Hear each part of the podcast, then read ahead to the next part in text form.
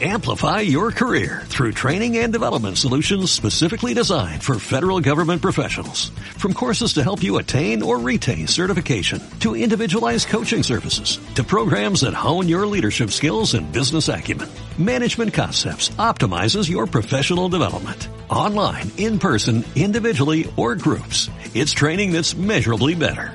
Learn more at managementconcepts.com. That's managementconcepts.com.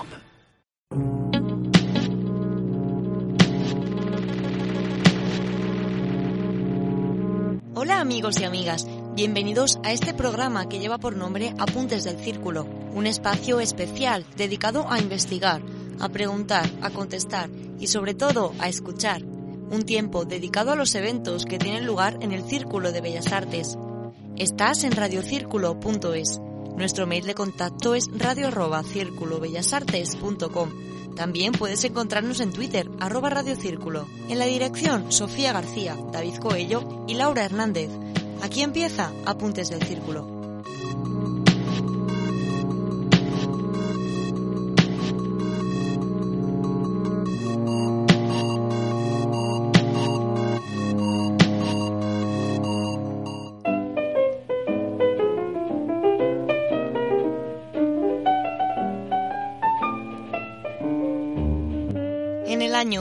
1986, cuatro personas consiguieron inundar el Círculo de Bellas Artes de poesía.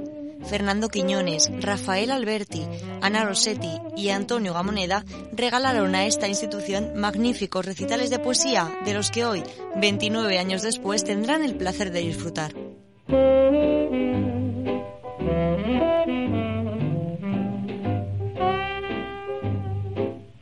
17 de abril de 1986, Fernando Quiñones se acercó al Círculo de Bellas Artes para mostrar el amor que lleva profesando a la poesía desde el año 1957. Fue en ese mismo año cuando publicó su primer libro, Ascanio o Libro de las Flores, con el que obtuvo el accesit al premio Adonais de Poesía.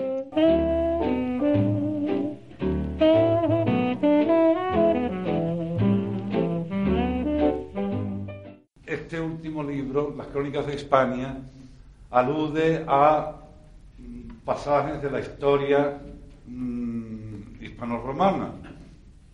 Hay también una variedad, yo voy a saltarme, como es natural, eh, y voy a procurar dar muestrecillas de los poemas que hay, irónicos, amorosos, eróticos, políticos. El último es muy político, se refiere a algo que nos está quemando mucho en este momento que se llama la OTAN, ¿eh? pero que está relacionado también a través de un episodio de la historia con eh, la conquista de la última, que fue justamente nuestra península. Mm, Aquí en el primer texto, para dar una idea del carácter arqueológico del libro, es como si hubiera dos albañiles o artesanos quizás de hoy diciendo algo que se llama el mosaico.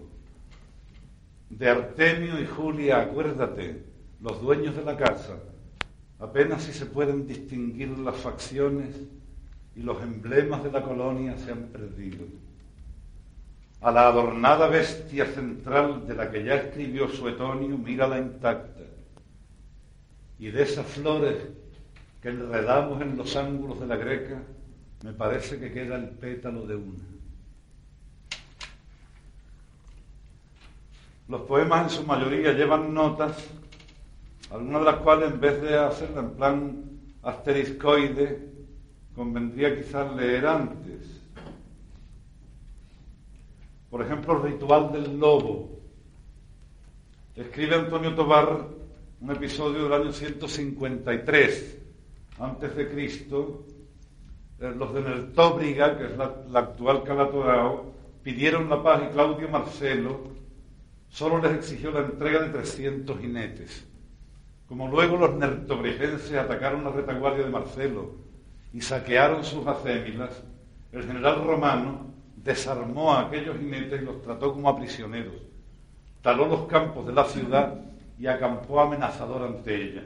Asustados, los de Nertóbriga del asedio volvieron a pedir la paz enviando, según su uso, un mensajero revestido con piel de lobo, que fue el detalle que me impresionó, más que el del enorme episodio del bélico, fue este detalle, ritual del lobo. ¿Y cuántas veces no han crucificado al emisario sin oírlo? Ante esa puerta que va a abrirse para mí solo, atiendo los consejos finales, estrecho manos ateridas, sorbo el tiempo como quien paladea últimas gotas de un licor ilusorio, carísimo. No, ni el sol ni la paz saldrán hoy, y aunque lo tengan por magnánimo, se hace bien en contar con la clemencia de Marcelo, engañado ya por nosotros, pero he de ir. Dame la piel, hermano. En la mañana lloviznosa, a tres tiros de piedra de los muros, cubre estos ocres de Aragón el gris de las tiendas de Roma, el asedio final.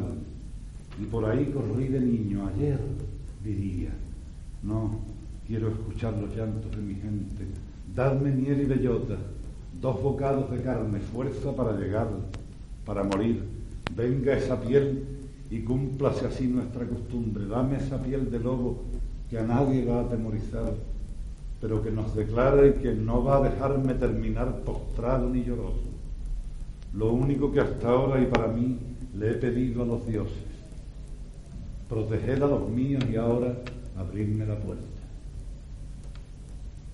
Dioses acuáticos, de signo marcadamente erótico, del panteón anterior a la romanización se conocen unos 300 dioses españoles el culto de muchos perduró, se enmascaró, y el erotizado soldado romano, en cuyos labios pongo el poema, se refiere a famosas deidades femeninas de las aguas dulces de Boñar, Baños de Montemayor, León y Cazorla, en las sierras de Jaén. Tameobrigus, dios del río Duero, consta asimismo entre las divinidades acuáticas prerromanas, aunque su leyenda amorosa deba serme cargada en cuenta. Dioses acuáticos. Para mí que deben ser todos ellos, ellas, muy grandes amadores. Y es que el agua lo da. Los dioses nuestros, entre tanta ara y gloria, diríanse agobiados y agobiantes también, pues forman parte de las ordenanzas, pero no impuestas, sino amadas, suyas encuentro a todas las divinidades de esta gente de Iberia y amigas del placer eterno, por cierto, las que andan los remojos, lo da el agua. Imagina nomás el favor que le haría el dios Tameobrigus, el del Duero, a esa hermosa muchacha que se vino de Roma con nuestro fofo general. Me dijo en toro un labrador que las doncellas ribereñas se echan calladas y desnudas antes del alba junto a la corriente, a ver si Tameobricus las toma, así sea de paso, y que el Dios poseyó por Tordesillas en una sola noche a siete de un poblado que no pudieron ya ciegas de amor ser las que eran. Se fueron dos, cuatro se ahogaron buscando estar de nuevo entre los frescos brazos prepotentes del gran señor del río y la más joven parió un niño de agua y verdines, sin pies ni brazos, que vivió dos horas. Por ti y por mí, no dados Marcio a otro falo que no sea el propio, ya puede Tameobrigus poner el suyo a buen recaudo y bien nos quitarían los pesares de esta campaña estúpida y cruel otros cuerpos y diosas de las aguas. Figúrate a las ninfas de Boñar, o imagínate a una de aquellas ninfes fontis ameucni, las leonesas tan mentadas, o alguna de las de los baños de Montemayor o Cazorla, ya te diría yo. Acecharla con redes como a cierva, no darle tiempo a desaparecer en su venero, sujetarla espaldas contra el trébol, esas piernas batiendo el aire en pataleo de gotas soleadas hasta oírla reír, ya te diría yo.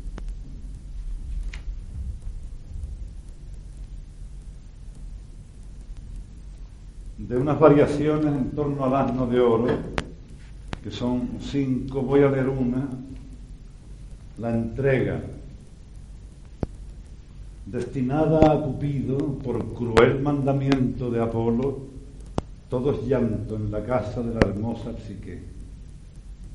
Nadie se asombra de que abrumen los más tristes presagios a los suyos, quienes antes que acabe el día han de dejarla sola y desnuda en un monte donde la tomará el flechero divino.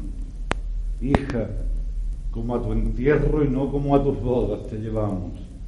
Si de lejos malhiere, ¿qué no será de cerca? Manosea un sur blando los pechos de psique, adornados de mirto y de jazmín. Mar y almendros dilatan una felicidad que nadie advierte. Saldremos a lo justo, hija, dos horas antes de ponerse el sol. En tanto estás a salvo y con nosotros. No es mediodía aún. Llena la casa de parientes, todos se agitan, aconsejan, claman. Hiere y enloda tu hermosura para que al verte te abandone. Él vuela y tú no, pero acaso eres más alta y el gimnasio te ha hecho bien fuerte. Trata de contenerlo cuando vaya hacia ti. Oye a todos y asiente a todos, psique, como con frío, se acaricia los brazos, bebe un sorbo de vino claro, se dice para sí, ah, bien querría que me hubieseis dejado ya en el monte, a merced de mi antojadizo, letal esposo. Inefable será el placer cuyo precio es la muerte. ¿Y por qué habría de contener yo a aquel que fue creado para mortificar y destruir a todo el mundo? Bueno, mm, Balbo poema gaditano de mi casa, tío y sobrino, los poderosos balbos de familia gaditana, con muy posible origen fenicio, fueron brazos derechos de Julio César.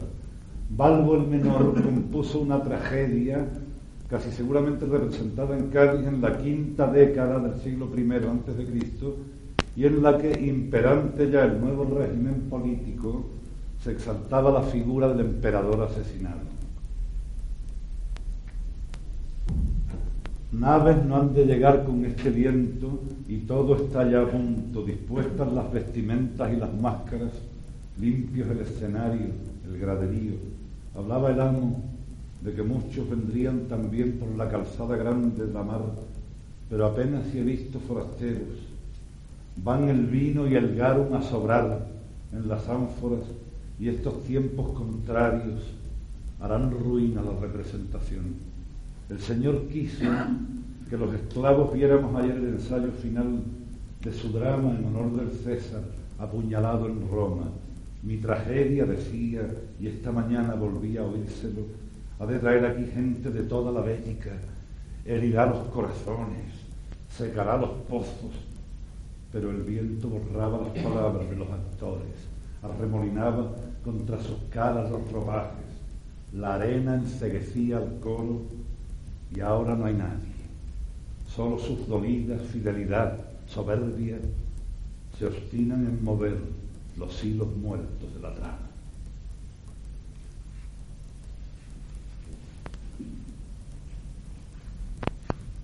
Un poco más divertido,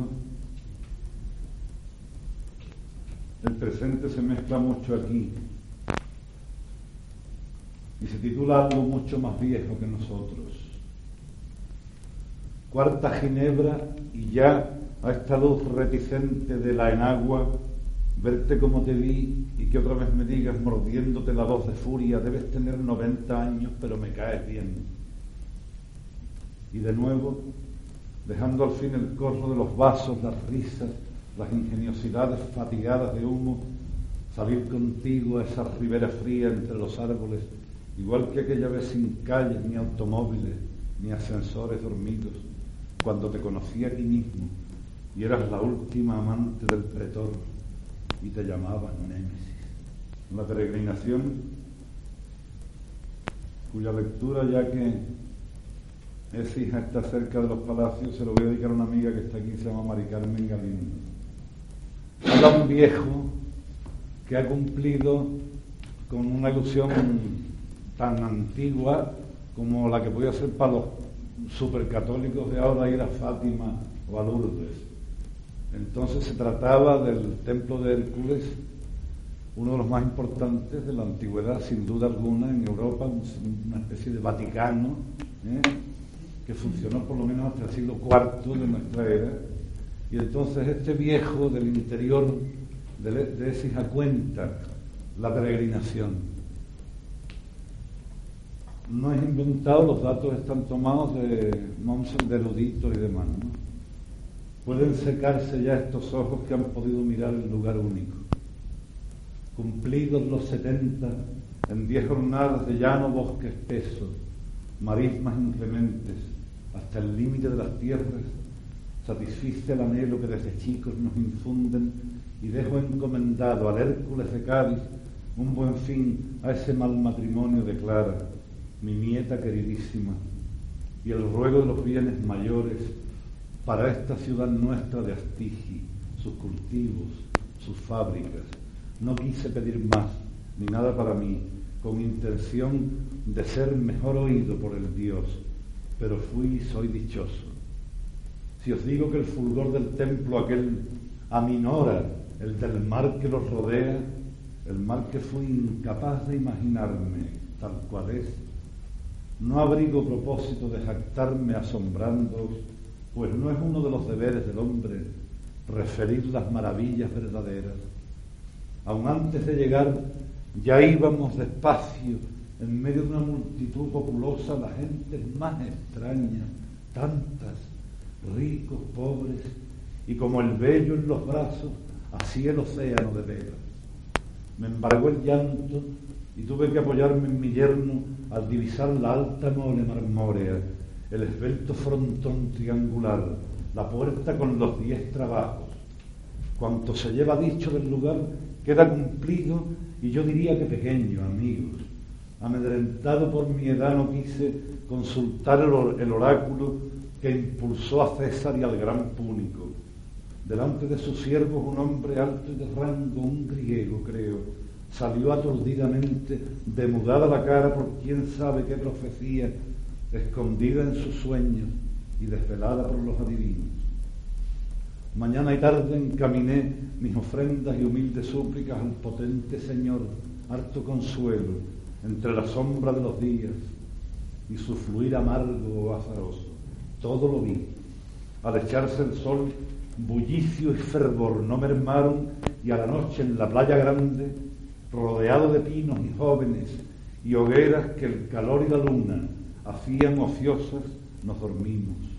Procuré como ahora recordar lo contemplado, el sacrificio de la paloma, las capillas, el cinturón de Teucro y el olivo de Pigmalión, de cuyas ramas no aceitunas, sino esmeraldas cuelgan, los sacerdotes descalzos, oficiando con túnicas de lino adornadas por anchas bandas, las aras consagradas a la vejez, la muerte, el arte, la pobreza, el año y el mes, esa constante hoguera crepitando ante los relieves con los caballos de Diómedes y el lucir de las dos columnas, con escrituras tan antiguas que nadie, ni el más sabio, puede interpretar ya. Quizá expliquen o mi ignorancia prefiere que así sea, ¿cómo es que nos asalta en el templo de Hércules tanta imagen hermosa menos la que quisiéramos ver? ¿Por qué han de dirigirse nuestros ruegos al aire? ¿Por qué los tres altares del Dios están vacíos? Adornos de los panes, están hablando dos señores como muy, muy, muy, muy de derechas por sus panes las conoceréis. Los sellos con que marcan sus hogazas los panaderos, bien nos dicen, Carcanio, a qué punto de perdición ha llegado nuestra ciudad. En Mérida se adorna al pan con las figuras de las cuatro estaciones.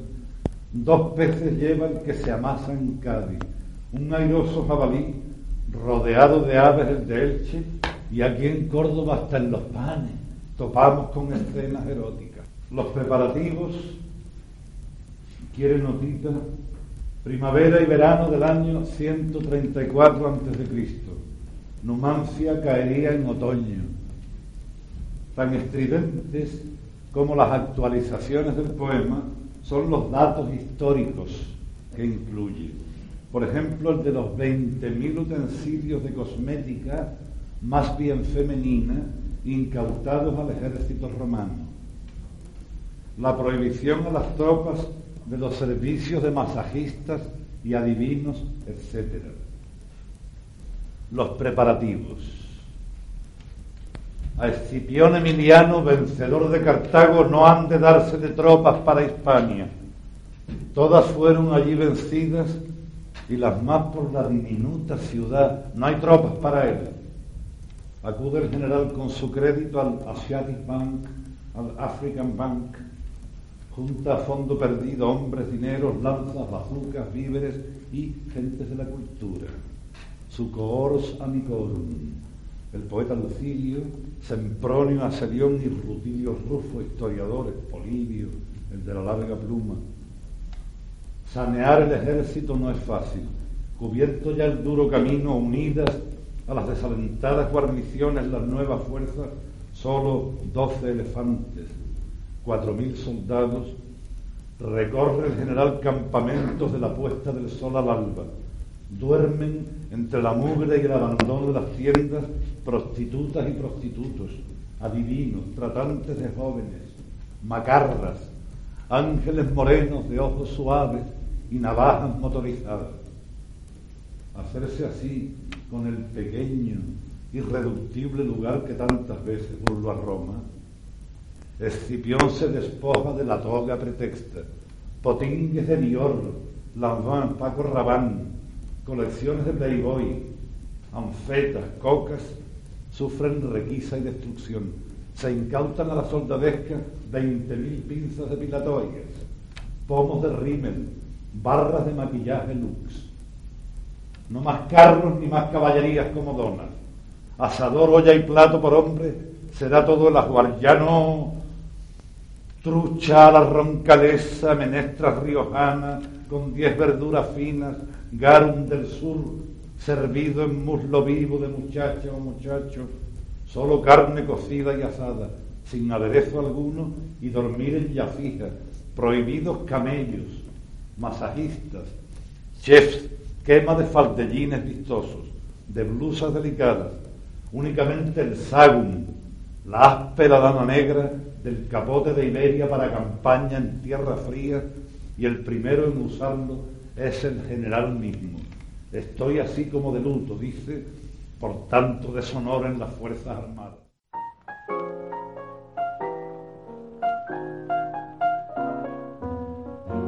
Un día después, el 18 de abril de 1986, llegaría Rafael Alberti junto a Ana Rossetti para unar la poesía y el erotismo. Rafael Alberti, ligado al esplendor poético del siglo XX por su pertenencia a la generación del 27, y Ana Rossetti, considerada una de las voces más exuberantes de la poesía española, consiguieron crear un clima de lo más satisfactorio para los que allí estaban presentes.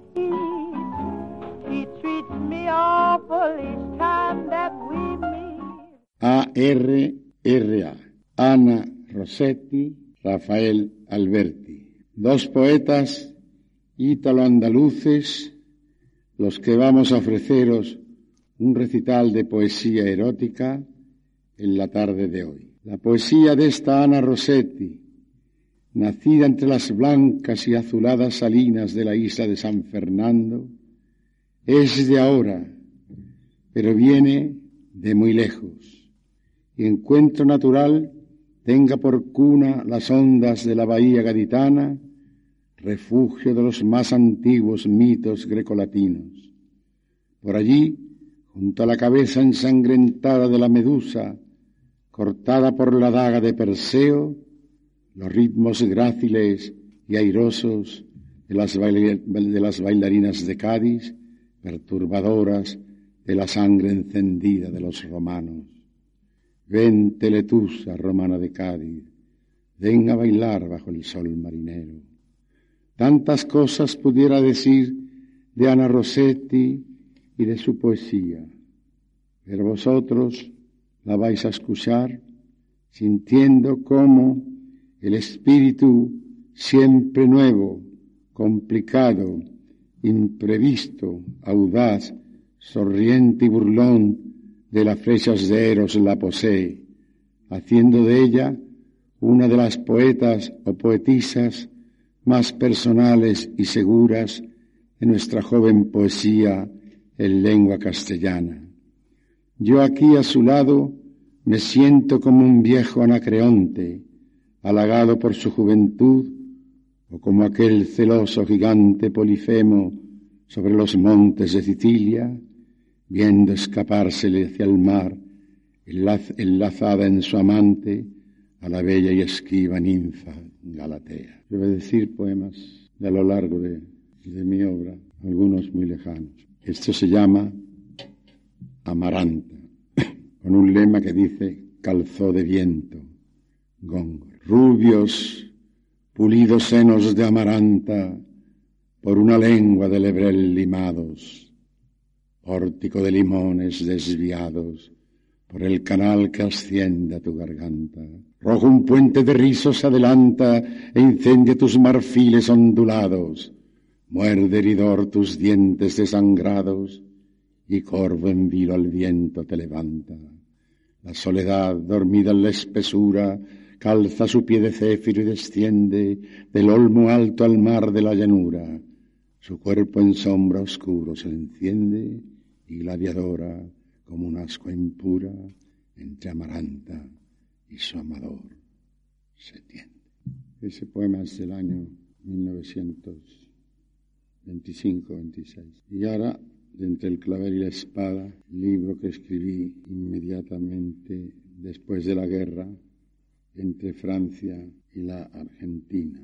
Huele a sangre mezclada con espriego, venida entre un olor de resplandores a sangre huelen las quemadas flores y a súbito ciprés de sangre el fuego. Del aire baja un repentino riego de astro y sangre resueltos en olores y un tornado de aromas y colores al mundo deja por la sangre ciego. Fría y enferma y sin dormir y aullando, desatada la fiebre va saltando como un temblor por las terrazas solas. Cagulada la luna en la cornisa, Mira al adolescente sin camisa poblársele las ingles de vapor. No hay que dar explicación. Son poemas de un lenguaje quizá para una de primera intención, pero tampoco se explican los argumentos. Un papel desvelado en su blancura, la hoja blanca de un álamo intachable, el revés de un jazmín insobornable, una azucena virgen de escritura el albo viso de una córnea pura, la piel del agua impúber impecable, el dorso de una estrella invulnerable, sobre lo opuesto una paloma oscura. Lo blanco a lo más blanco desafía, se asesinan de cal los carmesíes y el pelo rubio de la luz escano. Nada se atreve a desdecir el día, mas todo se me mancha de alelíes por la movida nieve de una mano. Por allí hondo una mirada ardiente, blando un calor oscuro el que hirvía, sofocado en el el que se hundía, doblándose y muriendo largamente. Labios en labios que no ataca diente, lengua en garganta que se corta umbría, áspero alrededor, fiera porfía, por morder lo imposible de la fuente. Fiera porfía, ya que ni a la hembra más hembra ni al varón más varón otra cumbre que ser sembrado y siembra, pues lo demás o cuerpos desvelados son fulgores que al alba se perdieron en un súbito arder desesperado. Nace en las ingles un calor callado, como un rumor de espuma silencioso. Su dura mimbre el tulipán precioso dobla sin agua, vivo y agotado. Crece en la sangre un desasosegado, urgente pensamiento belicoso la exhausta flor perdida en su reposo rompe su sueño en la raíz mojado. Salta a la tierra y de su entraña pierde savia, venero y alameda verde, palpita, cruje, azota, empuja, estalla, la vida y de vida en plena vida, y aunque la muerte gane la partida, todo es un campo alegre de batalla. Ahora un largo poema voy a decir dos fragmentos, que se llama Diálogo entre Venus y Príapo. La poesía erótica española tradicionalmente es muy pobre, no es como la francesa o la italiana. Poemas largos, así quizá, este quizás sea uno de los más largos, no es tanto, ¿verdad?, que se hayan escrito. Yo voy a decir partido. Diálogo entre Venus y Príapo. Príapo. Despierta así, cerrada caverna de coral, voy por tus breñas, cabeceante, ciego, perseguido.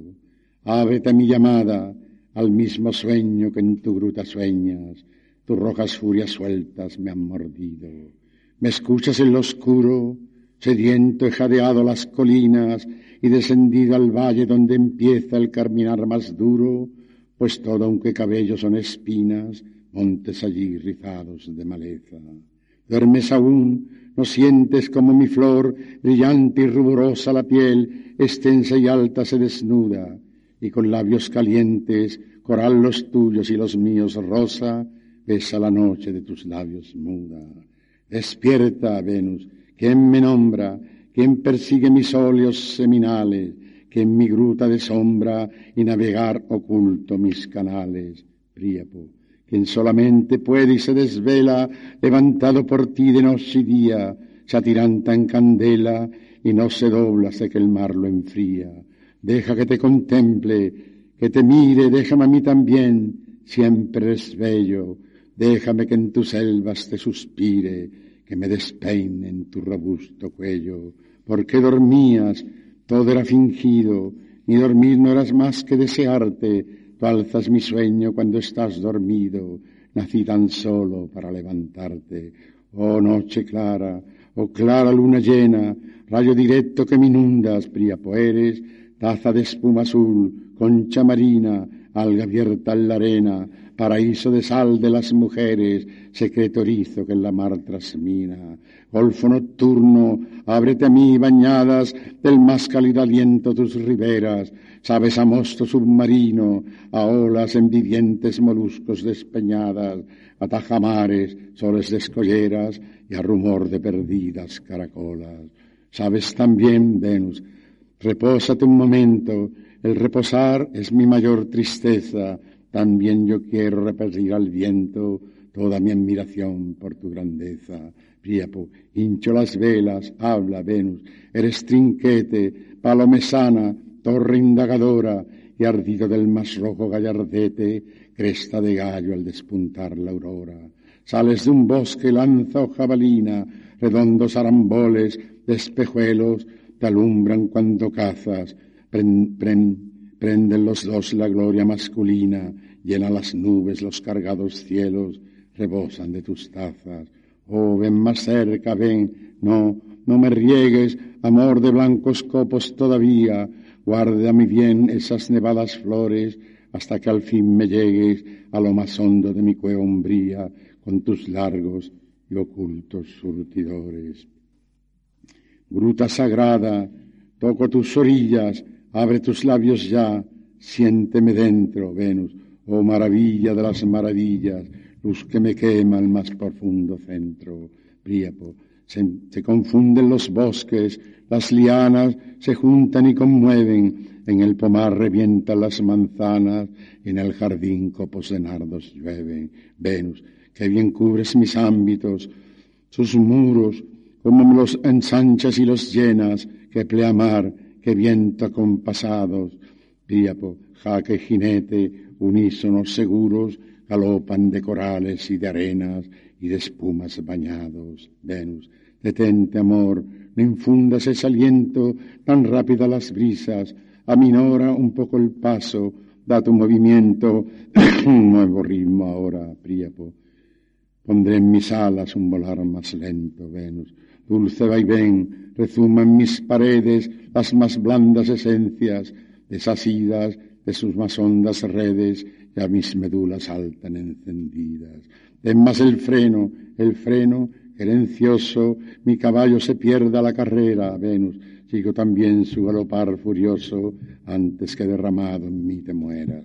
Priepo, amor, amor, amor, La noche se desvae, nos baña el mar, oh luz, el mundo canta, cae la luna, el viento por todo cae, cuando el gallo del hombre se levanta.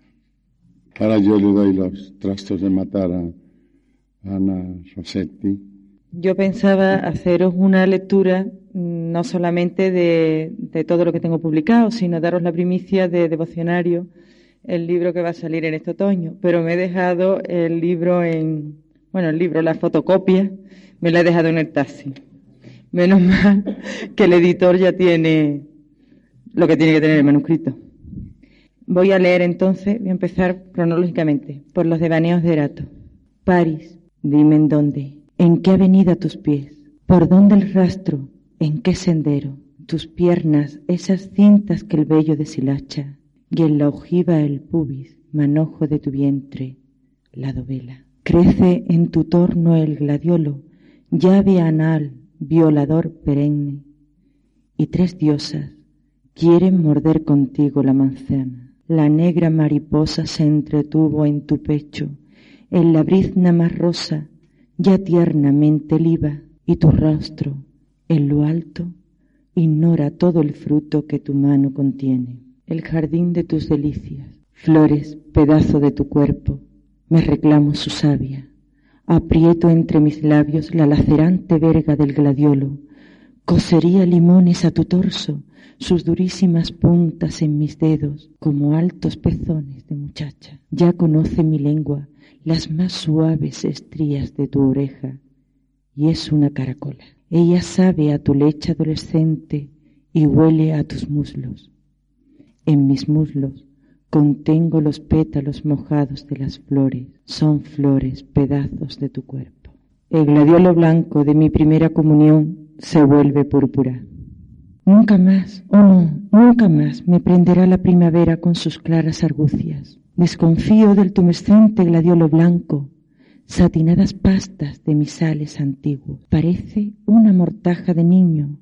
Su apariencia es tan pura que sin malicia lo exponemos a la vista de muchachas seráficas. Y sin embargo, qué hermoso señuelo, jamás halló Himeneo instructor más propicio. Ya visita de noche silente las alcobas, se introduce en los sueños y despierta a las vírgenes con dura sacudida. Nunca más, o oh no, nunca más me prenderá la primavera con tan claras argucias a quien no obstante tan deliciosos placeres debo. Y esa tan transparente neblina que su lengua extendió sobre mí, labor coscupicente, minuciosa e inútil, pues el bello prosélito, me atreveré a decirlo, es que es tan impotente como adorable es.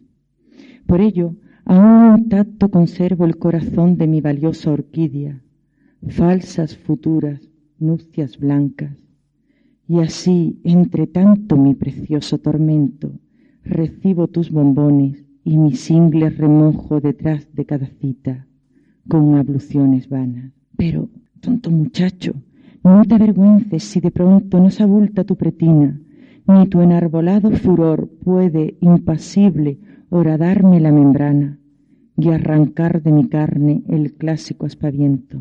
Y no te desesperes si no soy despojada aún de aquello que, sobrepasado el tiempo que la edad aconseja y Cupido consiente, fiel guardo en el ardiente túnel.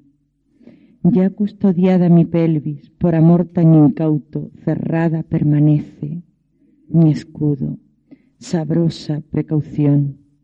Hundamos nuestras bocas en la fresca reseda de nuestros célibes y ocultos sitios y tú, tonto muchacho, si encuentras resistencia en donde tu ternura esperaba verterse, torpemente no insistas empeñado en robarme unas gotitas rojas y un agudo grítito, pues no soportarías un placer tan cruento. Cuando mi hermana y yo, solteras, queríamos ser virtuosas y santas, y cuando al jardín contigo descendíamos, evitábamos en lo posible los manzanos, Incluso ante el olor del heliotropo enrojecíamos. Sabido es que esa flor amor eterno explica. Tu frente entonces no era menos encendida que tu encendida beca. Sobre ella reclinada con el rojo reflejo competía. Y estasiadas, mudas, te espiábamos. Antes de que mojáramos los labios en la alberca, furtivo y virginal te santiguabas y de infinita gracia te vestías. Te dábamos estampas con los bordes calados, iguales al patito de pastas que con el té se ofrece a las visitas, detentes y reliquias en los que oro cosíamos y ante ti nos sentábamos con infantil modestia. Mi tan amado y puro seminarista hermoso, cuántas serpientes enroscadas en los macizos de azucenas, que sintieron las rosas en tus manos, que así se deshojaban. Con la mirada baja protegerte queríamos de nuestra femenina seducción.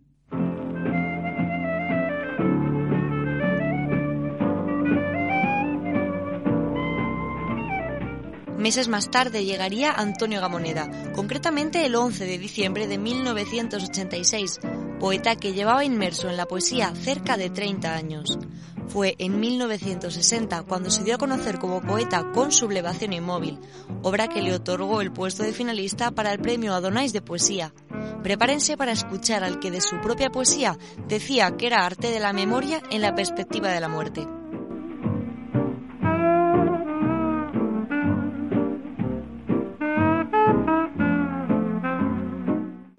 Quietud de madres inclinadas sobre el abismo, en ciertas flores que se cerraron antes de ser abrasadas por el infortunio, antes de que los caballos aprendieran a llorar, en la humedad de los ancianos, en la sustancia amarilla del corazón. Y entonces el libro avanza de esta manera eh, ambigua e inexplícita que a mí me parece que debe ser o que no puede ser de otra manera, al menos en mi caso. No hay demasiadas deliberaciones en el arte poético. Grito sobre la hierba y el huracán de púrpura. Giráis envueltos en banderas y exhaláis con dulzura. Obedecéis ancianos invisibles cuyas canciones pasan por vuestra lengua. Ah, jóvenes elegidos por mis lágrimas. En este libro hay nombres, se explica en una nota posterior, pero yo no voy a hacer aquí referencia a ellos. Los voy a puentear, no sé si se dice así exactamente. Hierves en la erección, dama amarilla, y estas son aguas preteridas, líquidos invernales. Dama en mi corazón cuya luz me envejece. Eres la obscenidad y la esperanza. En la oquedad de Dios, a paloma viviente, te obligué a la lectura del silencio y fulgías. Tú eres corporal en dos abismos, azul entre dos muertes, entre dos lenguas físicas. Ah, paloma final, va a ser noviembre. No hay demasiados títulos en mis poemas, pero algunos sí. Este no sé por qué, como algo que quiere participar del texto. No es una expresión exenta, es parte del poema, por eso tengo que decirlo. Tiene unas líneas arriba que dice, delación del verano, Dios y su máscara. Oyes a los insectos que se alimentan en tu alma y de pronto un árbol dice su clamor y arde la lengua del olvido y todo acaba en transparencia, en formas cuya verdad no se concede hasta que las espumas queman el corazón de hombres desconocidos y los caballos hablan de aquella sangre, de aquel aire extinguido en los patios de España, de aquella tierra sin descanso, de aquel olvido lleno de sangre. La poesía y por tanto el poeta es una contradicción constante. Antes dije que no iba a añadir más explicaciones, pero me surge algo que no son explicaciones, sino comentarios, ligeras aclaraciones. quiere decirse que, por ejemplo, he entrado en una zona del libro que tiene una dedicación muy concreta, que también tiene que ver con mi memoria y que si hubiera un reconocimiento temático, si hubiera un destinatario, sería un grande y dramático destinatario que es nuestra patria, España. El escultor del miedo de sus manos en el silencio y reduce sus formas a la amargura de los héroes. Mas el silencio crece y sus lentos cuchillos entran en los sepulcros. Era la luz, pero no era el día, a conducta del viernes en el metal de la desesperanza. Ya no hay recuerdo de los manantiales, nada está limpio y el dolor se anuncia en recipientes honorables. Corazón aciago, corazón hirviendo, baja pues entre cáñamos, asiste a la tortura de animales ciegos. Este es el día del acero, baja no obstante hasta el lugar impuro, allí tu hueso corporal descanse de tanta muerte como has muerto, España. Un silencio de hormigas, un frenesí de esparto. Ah, corazón clamando ante los almacenes, ya no hay sábados. Bajas a las iglesias, a los departamentos de la muerte y ves la luz de la infelicidad. Yaces y las serpientes pasan sobre las murias derruidas. Veo la juventud ciega en los atrios, la grasa negra de las delaciones. Fulge tu lengua entre sarmientos, tu palabra sobre los mástiles.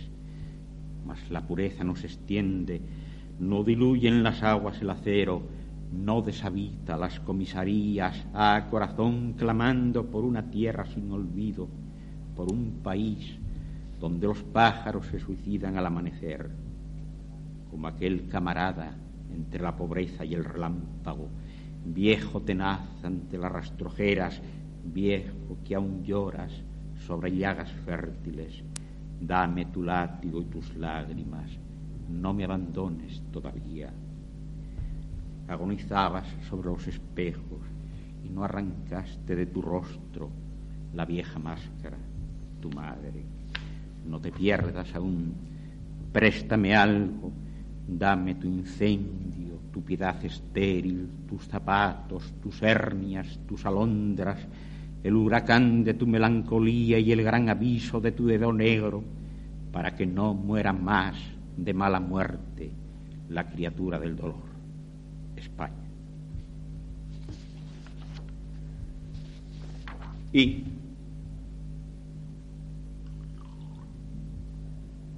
aquí está la serie poemática, que en algún tiempo no lo pareció, aunque yo siempre me declaré, y José María es testigo, yo siempre dije que eh, estos textos que estaban en el lapidario que se publicó junto a un texto tuyo, de lo cual estoy muy contento, eran poemas.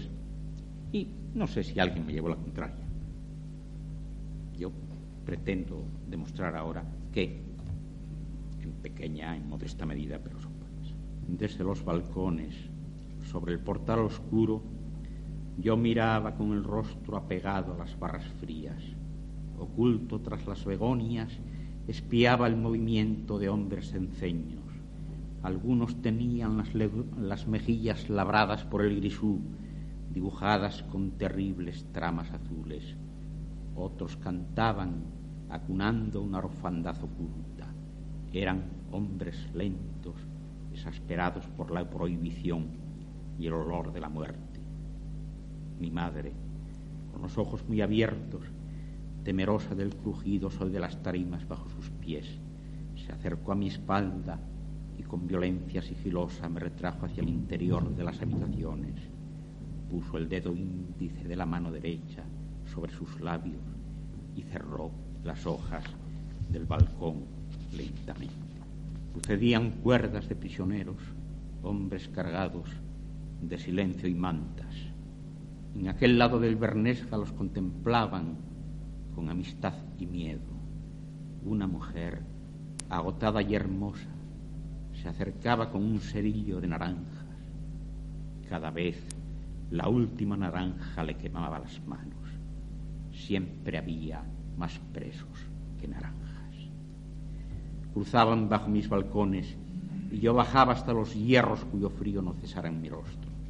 En largas cintas eran llevados a los puentes y ellos sentían la humedad del río antes de entrar en la tiniebla de San Marcos, en los tristes depósitos de mi ciudad avergonzada. Convocada por las mujeres, la madrugada cunde como ramos frescos, cuñadas fértiles, madres marcadas por la persecución. Hay un friso de ortigas en el perfil de la mañana, lienzos retorcidos en exceso por manos encendidas en la lejía y la desesperación. Y vino el día. Era un rumor bajo los párpados y era el sonido del amanecer, agua y cristal en los oídos infantiles. Llega una gente traslúcida y sus canciones humedecen las maderas del sueño, humedecen la madera de los dormitorios cerrados a la esperanza. Siento las oraciones, su lentitud, como serpientes bellísimas que pasaran sobre mi corazón. Era el rosario de la aurora en los márgenes de la pureza proletaria, ante los huertos abrasados por los ferrocarriles y los vientos. En los paseos perezosos hice míos los restos de la pobreza agraria.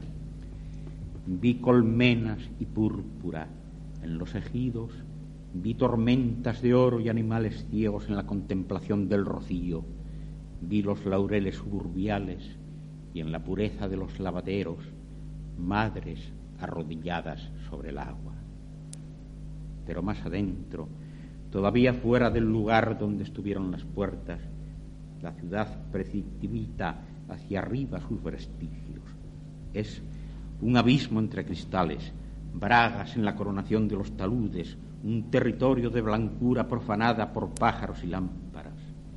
La lentitud celeste entra en las galerías y su lengua excita los espíritus, sangra dulcemente entre resplandores y canciones de niñas en los almacenes abandonados.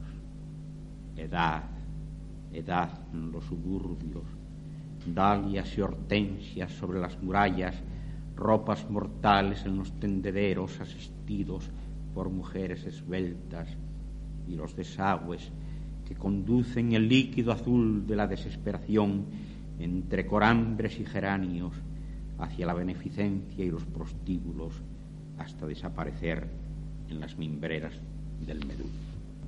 Rumor de acequias entre los frutos, clamor bajo las gárgolas, perdidos tuve en los mercados, encendido en los rostros reunidos por la voz ferial, ciego en las cintas y en el aroma de los alimentos, confundido en el fondo de la alegría. Lana y silencio en los soportales, flores bajo las logias, altos lienzos sostenidos por orcas comunales gritan en la paz solar y un día esférico se abre en vértigos y sombras, en navajas y sombras, sobre costumbres y carriegos. Fluyen monedas y servicios, fluyen las aguas de la vida en un río sin nombre, en una rueda sin nombre, en un tráfico de suciedad gloriosa, de varón en varón, de mano en mano. Un remolino de labriegos y madres habla el idioma de los huertos, la palabra lastrada de rocío, verde bajo los vientos, hirviente y dulce en los almacenes, uvas y arándanos en la claridad, y en los días del hielo el relámpago amarillo de los narcisos florecidos a la sombra de las grandes montañas. Era el mercado del silencio. Las enlutadas posaban su patrimonio de quilmas y el día descansaba en la quietud de rostros calificados por sargas y recuerdos más blancos que las legumbres ofrecidas ante los ábsides. Tristes haces de huesos castigados callaban con el gesto aprendido en los centenales bajo el sonido de los vientos. Murmuraban sobre las hernias de los hombres y los relentes venideros antes de recobrar el fardo inútil y regresar, madres del miércoles, al país desolado de los censos. Crece sobre los pastos invernales, hacia los terraplenes del torío, crece sobre las huellas del pastor.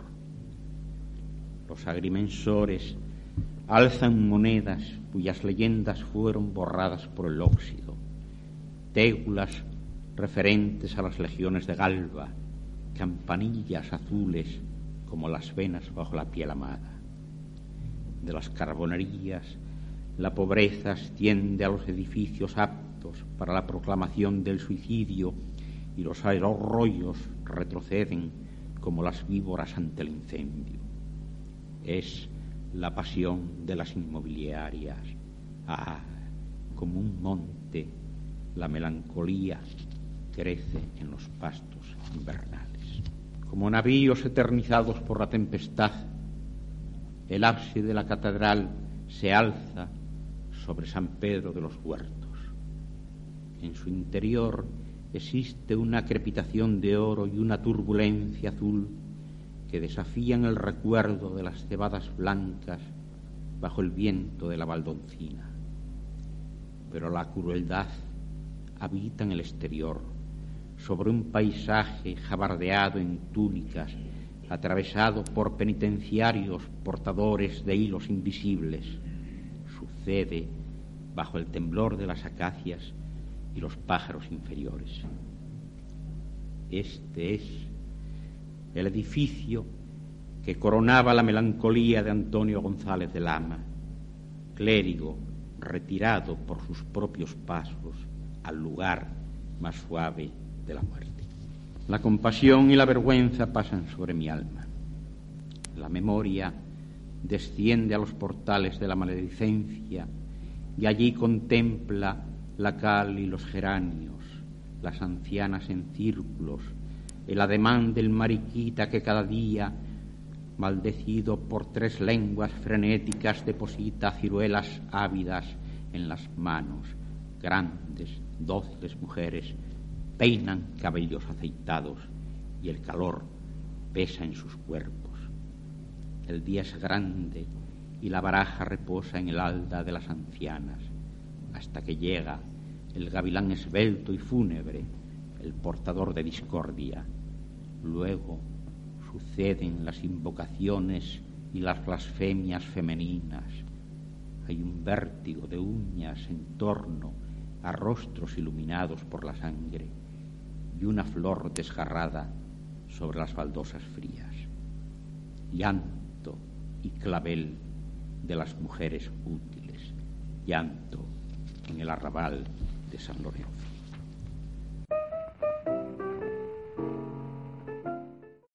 Amplify your career through training and development solutions specifically designed for federal government professionals. From courses to help you attain or retain certification, to individualized coaching services, to programs that hone your leadership skills and business acumen, Management Concepts optimizes your professional development. Online, in person, individually, or groups, it's training that's measurably better. Learn more at managementconcepts.com. That's managementconcepts.com.